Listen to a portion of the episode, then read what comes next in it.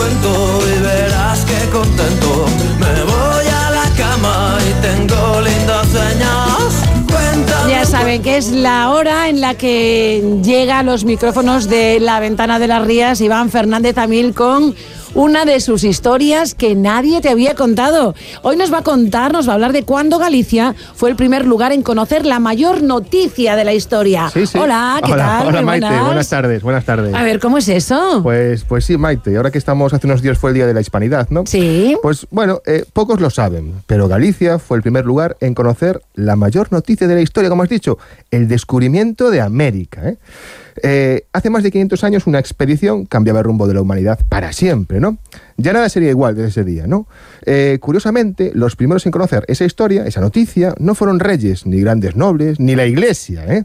Eh, los primeros en conocer esa noticia fueron, fueron gallegos, los vecinos de, de una pequeña villa de Pontevedra que se llama Bayona. Ya los oyentes más o menos Sí, empiezan a darse ya- cuenta ya por dónde de- vamos. saben de qué va el tema, ¿no? Eh, Bayona fue el primer lugar del planeta, del planeta en el que se conoció la noticia del histórico descubrimiento que cambió para siempre nuestra civilización, ¿no?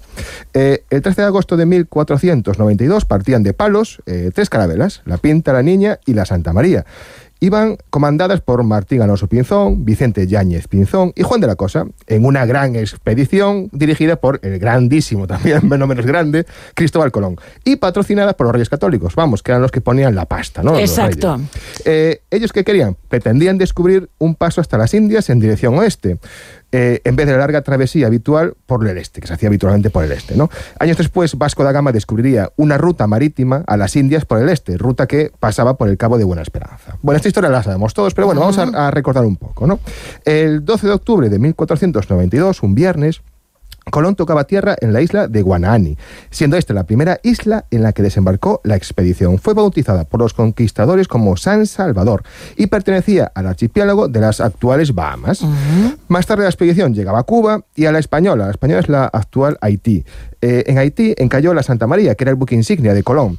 Así que bueno, eh, después de Navidad decidió volver a España el 4 de enero de 1493, con las dos que le quedaban, la Claro. niña y la pinta. Que hasta hace muy poquito estaban en Bayona. Sí, sí, sí, efectivamente. Pero bueno, las réplicas. Bueno, exacto, exacto, exacto. Pero sí, sí, efectivamente. Pero a la altura de las Azores, cuando volvían, un temporal hizo que se separaran, ¿no? Eh, obligó eso al capitán de la Pinta, a Martín Pinzón, aconsejado por un gallego, eh, el piloto Cristóbal García Sarmiento, a poner rumbo al norte, hacia Galicia. Hay quien dice que Sarmiento pues barrió para casa porque conocía la zona y conocía las aguas gallegas. Y qué ¿no? bien hizo, ¿no? Lógicamente. Así que luego, el 1 de marzo de 1493, los marineros de la Pinta desembarcaban en la playa de Ribeira, de la Ribeira, en Bayona. Esa villa de Pontevedra hacía historia como el primer puerto del mundo en conocer la noticia del descubrimiento de América, aunque en, aquella, en aquel momento ellos no lo sabían. Ellos creían que habían llegado a las Indias. A las Indias, claro. El almirante Colón, a, bo- a bordo de la niña, llegaba a Lisboa el 4 de marzo, es decir, tres días después que los que habían llegado a Bayona. ¿eh? Eh, en Bayona los tripulantes de la Pinta, bueno, pues pasaron varios días descansando, abasteciéndose, dicen que también propagando la sífilis, bueno, a saber lo que A harían, ¿no? saber, vete a saber. hasta el 11 de marzo que partían rumbo de nuevo a, a Palos, ¿no? Eh, los vecinos de Bayona fueron testigos privilegiados y los primeros europeos continentales en ver un pedacito del nuevo continente que traía el barco, porque traía oro, maíz, yuca, batata, canela, algodón, tabaco. Curiosamente, siempre ha existido la creencia de que el primer puerto al que llegó la noticia del descubrimiento fue Lisboa. Porque Pues Colón- no, pues fue tres días después. Claro, claro, porque Colón llegó allí a bordo de la niña, pero realmente el privilegio este recae en, en Bayona, ¿no? Por eso, pues como no puede ser menos estando en Galicia, cada primer fin de semana de marzo, Bayona celebra la fiesta de la arribada para conmemorar la llegada de la Pinta y de una de las noticias más importantes en la historia de la humanidad, ¿no? Eh, entre todas las teorías que rodean esta historia, Sí. hay una que explica por qué la Pinta vino a Galicia. Dirás, pero ¿por qué acabó en Galicia? ¿No? Lo del piloto, tal. Bueno, podría ser.